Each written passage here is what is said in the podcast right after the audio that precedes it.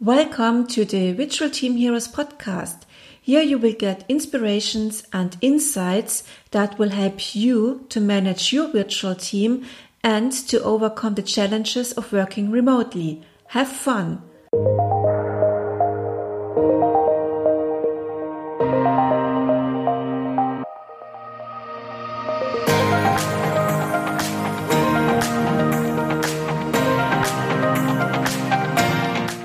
Welcome to another episode of the Virtual Team Hero podcast. I'm very happy to have a English speaking guest. This time is the first English version of this podcast. I have Matthew Lloyd or Matt Lloyd um, from Wurkr. Hi, Matt. And first of all, just introduce yourself that our podcast listener get an picture of your person, what you're doing, and what value do you add for companies? Yeah, absolutely. Hi, Nadine. Uh, very pleased uh, to be on this on this podcast, and so it's Matthew Lloyd, as you as you said. That's my my name. Um, I've been, I guess, working remotely um, for the past four or five years, four years, four years, I would say. Um, and sort of previous to that, it was you know the, the usual nine till five or nine till six as it was in the the office scenario, um, working with software consultancies and software development firms. Um, so interestingly, I suppose you, you could say I was the the guinea pig uh, within the company for for remote work. Um, so my myself and my my young lady, we wanted to move over to her uh, home, which is the island of Gran Canaria. And I had that sort of interesting conversation with my, my managing director at the time, uh, which the, the company's Box UK. Um, and I sort of approached him. I said, you know, what's the chances of me working remotely? Um, so we, we sat down and we said, sort of, how much of your time is sort of client meetings face to face. I said, well, at the moment is a fair amount, but I think we could reduce that without any sort of really negative impact mm. um, on the role. So after a couple of months, we had the the go ahead and we moved out to Gran Canaria, and I've been working remotely ever since. Really. Mm. Um, so currently, working with a company called Wurkr, as you mentioned, and we're a, a virtual office. So I've yeah, been cool. with them for a few months. Yeah, it's very cool. Uh, so you manage it to work remotely 100% um, your time? Absolutely. Yeah. Well, we're, we're the company itself, Wurkr, we're a 100% distributed company as well. So we've got, there's myself here, I think there's three, three in the UK and then America, Italy. Uh, I think there's two in Italy. So we're we're 100% distributed, spread across the globe. I think there's a, a, a chap who works in Australia as well. Oh, cool. Um, from your experience, what are the advantages for companies to have remote staff or work remotely? Yeah, of course. I think this is sort of looks at you can look at it from sort of there's plenty of aspects to look at it from employee benefits. Um, and I think, sort of aside from that, there's lots of benefits for the company as well. Um, not not the least of much is the reduction of your carbon footprint.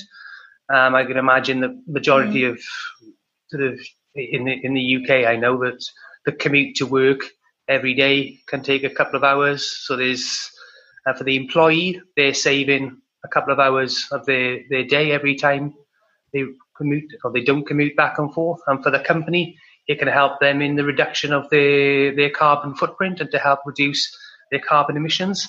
Um, so that, a big issue today, yes. Yeah, absolutely. It's it's something that's sort of coming up more frequently, um, mm. and I think it's one of the areas where remote working can benefit not just companies but the planet mm.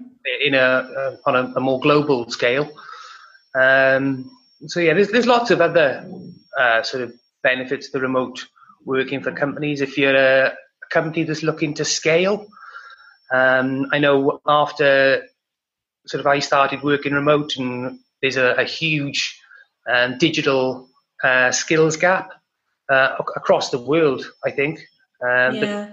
Certainly in for, for IT um, for uh, IT employees or uh, yeah. employees with yeah. unique uh, IT skills, then have a lack of talents here. Um, yeah, absolutely. So it's you know it, it's giving people the option to work remotely. Um, whether that's sort of 100% or, or not, but certainly you open up your door to a wider talent pool. Yes. Um, which I think is one of the the biggest sort of advantages for a company when sort of, uh, I guess, transforming or evolving into a remote sort of hybrid um, sort of model is that that you know you can scale up the company and you don't need any extra office space either, so you can sort of reduce your costs. So lowering costs is probably one of the biggest advantages for any company as well. If you're, you're looking to scale without having the cost of extra office space, mm-hmm. um, then having employees being able to work remotely is, is certainly um, a, a, bonus for that. And you've got you know the companies out there, sort of your GitHub and your Zapier, which you know they some of the biggest companies around, and they're they're hundred percent distributed, so it, it works for them, and it, it can work. Um, I think, yeah, in terms of sort of for the employees, there's definitely that work-life balance. Yes. That you get from yes. working remotely. Um, you you are that's my benefit i find it i'm very satisfied to work remotely so i'm not a person from nine to five being in the office so um, i can um, plan my day around work or i can uh, plan around the work about uh, around my hobbies yeah. and i think i think you said one of your hobbies is, is horse riding so yes. I, imagine you're able you I, I can imagine it's quite difficult to, to ride a horse in the dark some of the time. Oh, we have indoor arena with lights, but uh, this is full in the evening because all people working in the office coming uh, um, to the stable in the evening. But in the winter time, it's very dark. You can go outside and get some lights, and um, yeah, you stay healthy. well, I, I, I, had, I, had, no idea that gyms could be empty or supermarkets yeah. could be empty until I started working remotely and I, I, was able to, to pop along to the gym at three o'clock in the afternoon and go to the supermarket at sort of 1 p.m. in the afternoon. I was like, wow, this is incredible. There's no queues. I can get to the machines. I can walk around without yes. having to queue to, to pay for my goods at the supermarket. So there's there's that sort of freedom of uh, freedom of time. You could you, basically you're given the gift of time, aren't you? I think because you you cut out that hour and a half, two hour commute in the morning and then in the evening.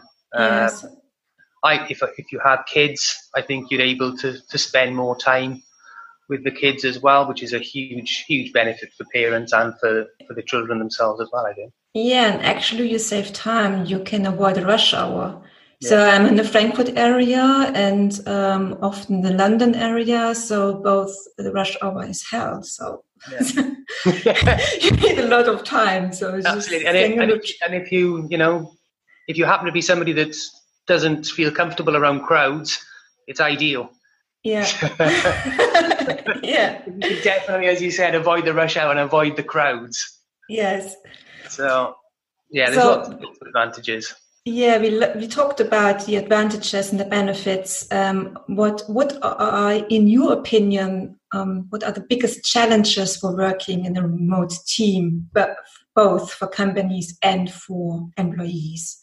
Yeah, I think for it's an interesting question because it's I think one of the biggest challenges, and certainly one that I faced and we faced as a company, was that element of trust I think managers, directors, they, they, they, they, they there's a, rightly or wrongly, there's a, a stigma or a cliche mm. of what everybody thinks remote working is, and I, I think it's come from sort of prior times where maybe the technology wasn't available. Um, obviously, maybe the cloud wasn't as sort of capable as it is now. Um, but certainly there was that sort of, oh, if he's at home, is he working as hard? Yes. Is he actually? Yeah, be- because they focus on time and not on results. Yeah, absolutely. Yeah. Yeah. So I think it's that that was one of the, the biggest challenges for us. Um, but it, it just sort of we, we kind of came to the, the realization that if I do two hours working from home, the chances are I've probably been two hours of 100% productivity. Whereas I, I was having the conversations with my, my colleagues, and sort of in that two hours, I probably did the same amount of work as they did in four hours. Yes. Purely on the purely just no for no reason. It's not sort of anybody wanting to do less or do more, but just sitting in the office, having colleagues around you, getting pulled into meetings, sort of having somebody come over and ask just a, a random question. You know, it's it, you tend. I found that I tended to be a bit more productive in my time, um, so which which allowed me to have a little bit of extra spare time to go out and walk my dog in the afternoon. So you get yeah. that that sort of I, I know certainly from like people that code programmers, they like to get into that zone and they find it quite difficult to get into that zone in the office environment. Yeah. I think when you're at home, it's a lot it's a lot easier to get into that zone. Um, but then you know, working from home does have its its own challenges as well. So if you don't have uh, a house or a flat with a separate room for an office, um, it can be difficult to not get interrupted um, during those times. Um, but I, I, certainly I've heard sort of some stories of people having a room where they've got a a red, uh, amber, and green light system on the outside. Um, so obviously that that's that's how some some people's solution have come across. Um, I, I, I sort of myself, I just say these are the times that I will be working. Don't interrupt me here. And, you know, this is, I've got spare time here, so I can be interrupted. But yeah, everybody's got their, their own sort of challenges. I think the, issue that I touched upon communication, and I'm not sure if you've sort of found this yourself at all, but we, we had to find new ways of uh, communi- and put communicating in terms of sort of we had well we had HipChat okay. time. Mm-hmm. Yeah, we used email and we had Jira and and all these different tools for, for project management and chatting and so forth. And we had to sort of say that if it's on HipChat, it tended to be something that was like a general conversation.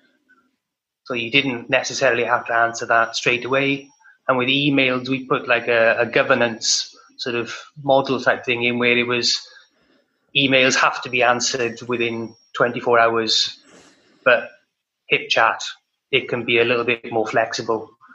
Um, and then we we put time in um, for sort of meetings. We were using I think we were using Zoom at the time, I think as well. Um, okay. And maybe maybe Skype or something. Um, but again, they, they weren't. How can you say it? They weren't very. It wasn't a, a, a natural flow to using um, these systems because you still had to look at everybody's sort of calendars and, and find and book the meetings in. Um, so we, we actually took uh, to to make the time spent um, during the meetings more, I guess, focused we used um, the silent meeting, which uh, mm. Mr. Be- Mr. Bezos from Amazon, I think, started. So we, we started using these. We, we thought to ourselves, I was doing a bit of research on how we can make things better and, and so forth in this uh, element. And yeah, I, I happened across this and I thought, well, you know what? If it's good enough for Amazon, he, hasn't done badly out of uh, out of these silent meetings. If it's good enough for him, then I then think we can have a try. yeah, we'll give it a go. It's a fair assumption that it's a good idea. So yeah, and that, that brought our meetings to a little bit more focus as well. Um, but there's there are challenges uh, to working remotely. Obviously, the the one that springs to mind, and I certainly came upon it sort of after the after a few months, is that sort of isolated, yeah, that's element.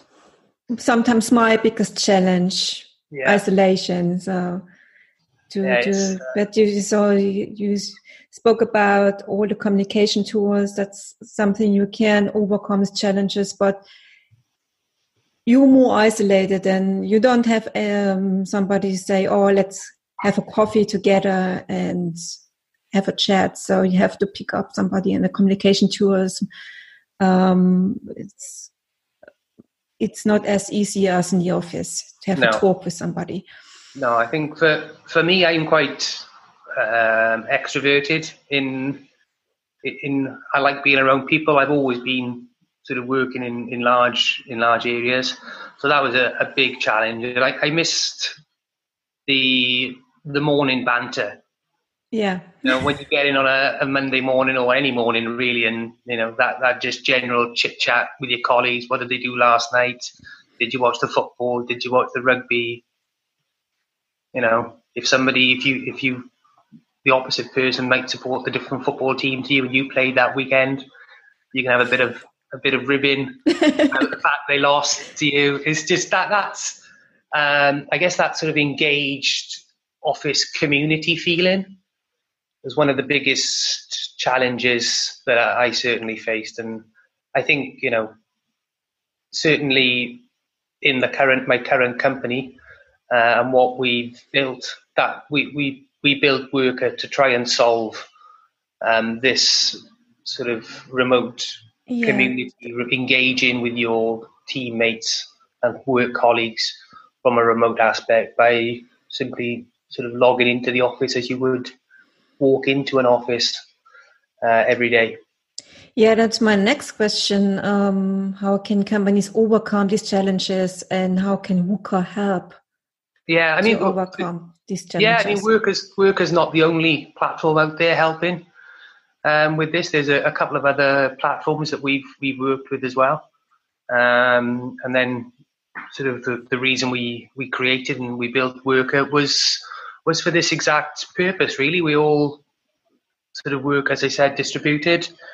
Um, we needed to feel like we were still part of a, a community, still mm. engaged um, with ourselves and with our work colleagues on a daily basis.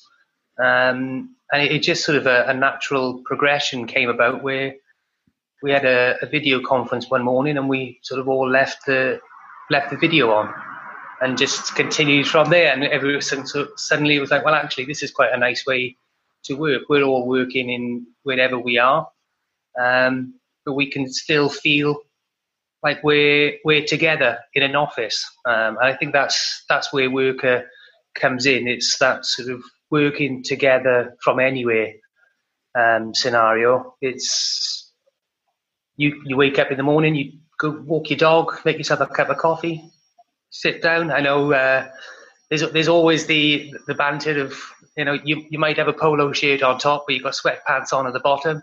So so, you, you, look respectable from the sort of uh, chest chest up. Um, but yeah, we, we, we log in and it's it's helped me enormously uh, to feel like I'm part of my my work community community again. Um, I, I, I, log in in the morning and we have a joke and a, a laugh and yeah. Hey, what have you got planned for the day? How's your day looking? How was your weekend? How was your you know you you just you know more about their personal lives as well. So I think it was some some we would I listened to something yesterday. They they said it's interesting. You never really know how tall somebody is. No. When you when you're working in this. No, I only know it from the webcam, so just stand up. yeah. Funny game. Absolutely. and I, I, think, yeah. So we we we built it for that reason. Really, it was just sort of a, a natural, organic um, progression, um, and we, we're helping, and we we want to try and sort of a the reduction of the carbon emissions is sort of something that is we've noticed is sort of quite big and high on the agenda, uh, helping to to reduce sort of loneliness. Um, mm. Certainly, sort of the mindfulness aspect there.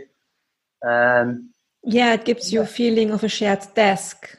Yeah, like in the co-working space. So I yeah. know Wurkr, I'm logged in, so I have different people and different. It's like built up in different meeting rooms. So you can have some people in the meeting rooms, you see the faces, you can communicate. So it's like they're sitting next to you. You can yeah. get the impression. Yeah.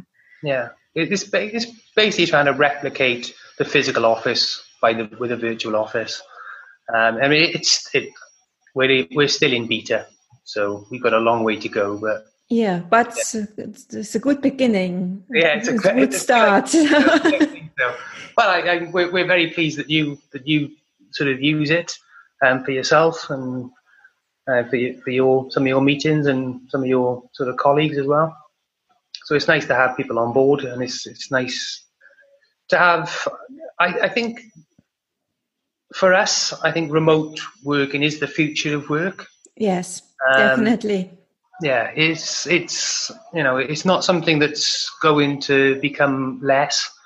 It's just going to be more. Um, and I think if we're from a, a sort of when you look at it, sort of the carbon emissions, and if you look at it sort of from a, a save the planet aspect as well, I mean, the less office buildings that need to be built because people can work from the, the comfort of their home or the beach or whatever they want to work from.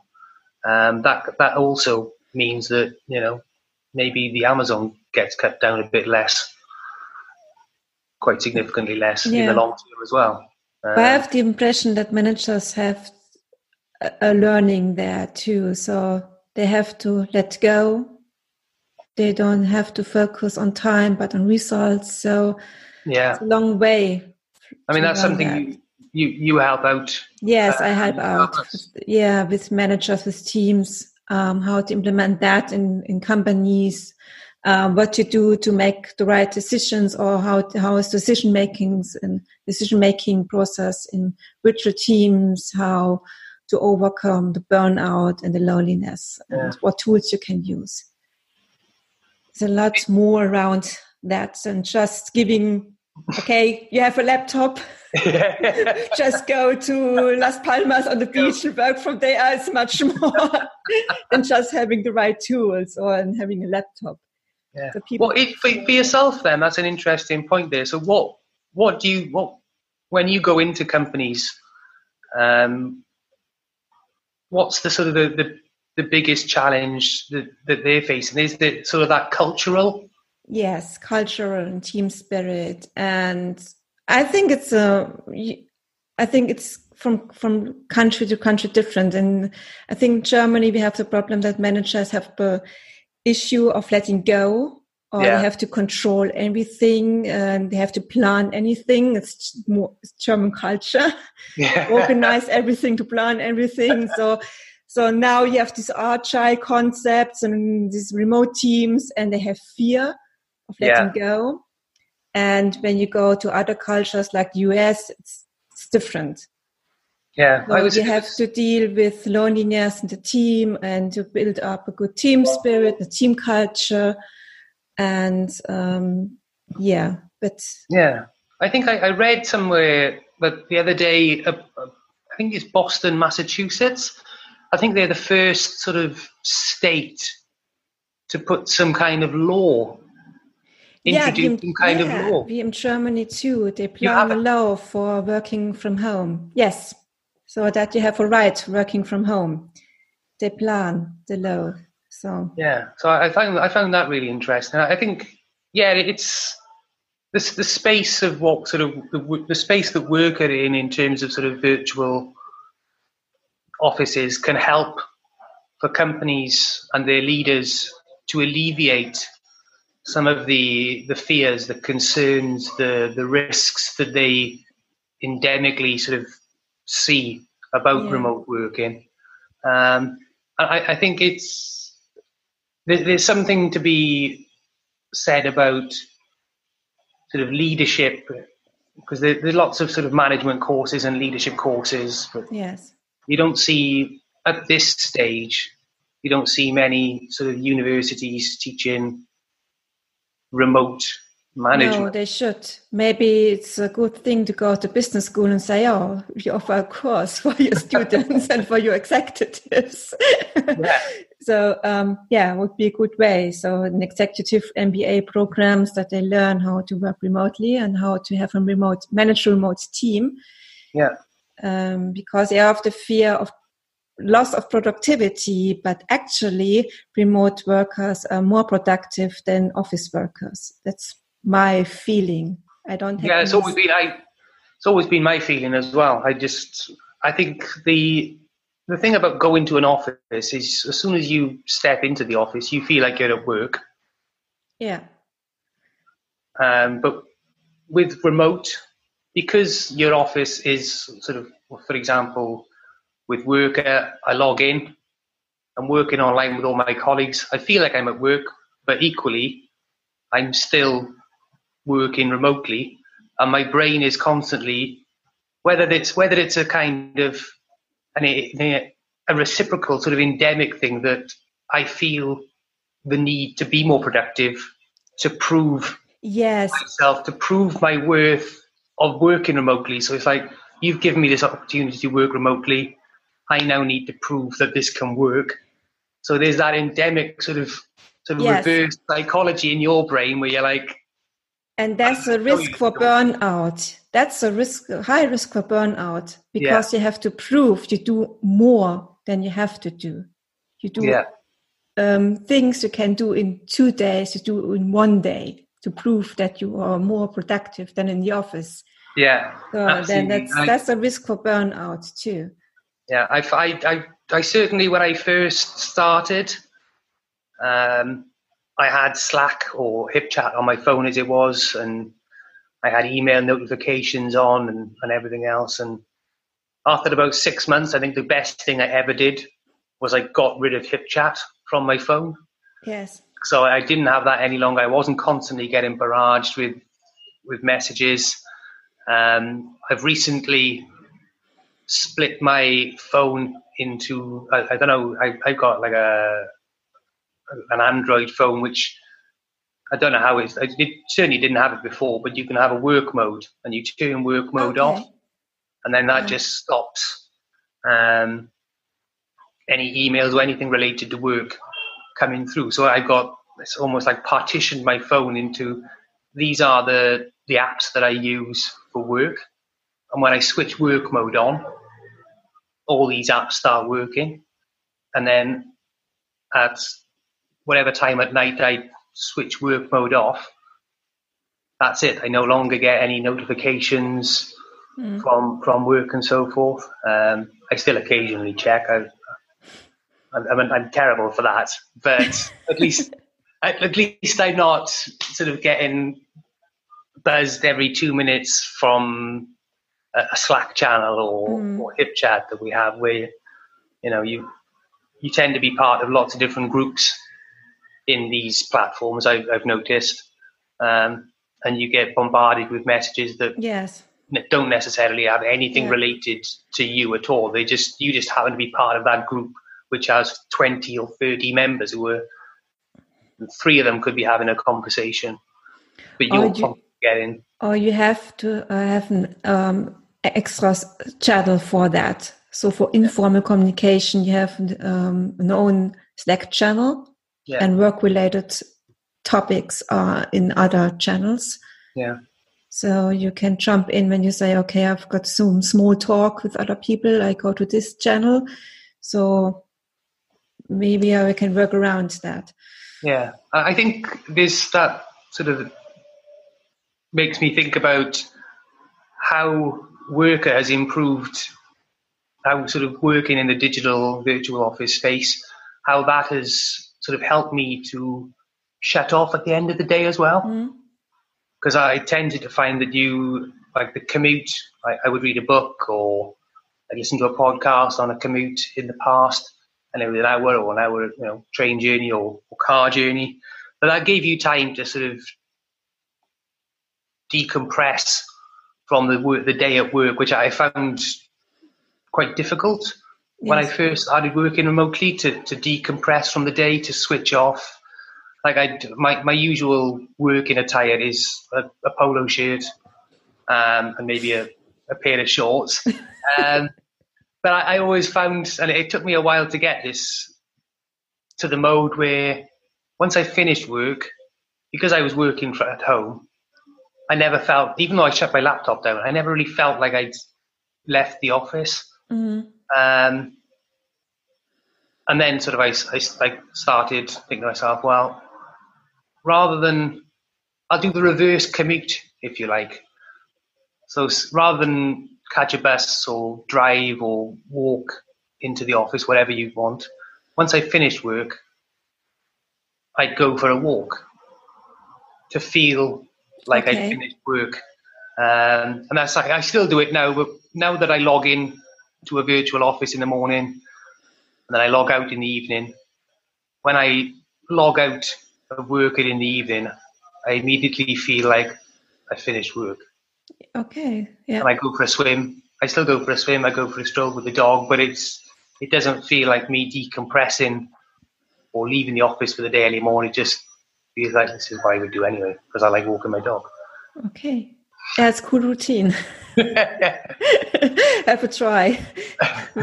Putting on my riding clothes, and that's why that's how I can um, shut down the work. Yeah. Putting on my riding clothes. So, yeah, I always have uh, working clothes on when I'm in my home office. Yeah. Not a pajama at all, but, really working clothes. Um, it's um, yeah, it helps sure. me. It helped me to keep up the energy yeah. the working mode. Um, when I have on my riding clothes in your office, in the office would be like, okay, it's more hobby, but um, it's helping me to put on um, work really working clothes in in the home office to yeah. keep up the energy. Yeah, uh, to be Get productive yeah, it's my routine. Yes. Yeah. I've got a last question. Um, yeah. What's uh, for you? What are your three takeaways for organizations and companies um, uh, which are just starting out working remotely? I, th- I think over communication is the the biggest one. I would say. I think for me that that's one of the the bonuses of remote working um, because you have to over communicate. You have to write everything down. You can't you can't have information just stuck in one person's head, which I, I, think you tend to find in a lot of office environments. One person leaves and they take that knowledge that's in their head with them. But I think with remote working, because of the nature of remote working, you have to write everything. You have to have mm. that over communication. Um, you don't have that sort of single point of knowledge person in the company. So make sure that you over communicate and you write everything down. Um, I think get over the fear, take the leap would be if they if you if they're considering it. Um, make sure that you you go all in. Don't sort of do it just because you've heard it's the new craze and you want to give it a go go for it, go all in. Um, maybe do it sort of iteratively. So, you know, have people one or two days a week where they work away, but make sure that you've got a plan in place so that you know that it starts here, but this is the end goal. Um, and have sort of a roadmap for how you want that to look um, planned out. I, I, would imagine there's something you might be able to help them with. Yes. Um, and I I think the probably the the biggest sort of takeaway. Oh, I see. Yeah, I had something in my head then, but it just it just left. um, what was I going to say? Goodness me. You can edit this out, can't you? Yeah.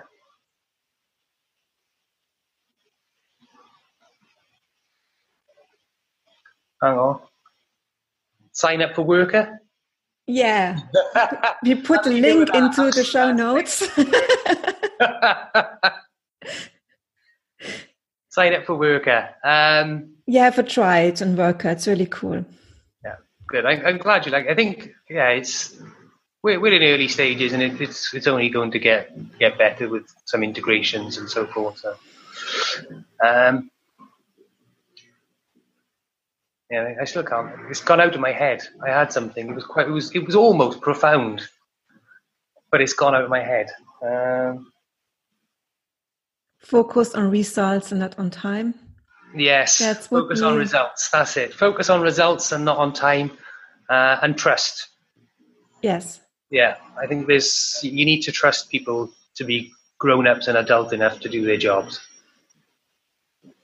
Um, so yeah, I think the biggest takeaway is just have a go.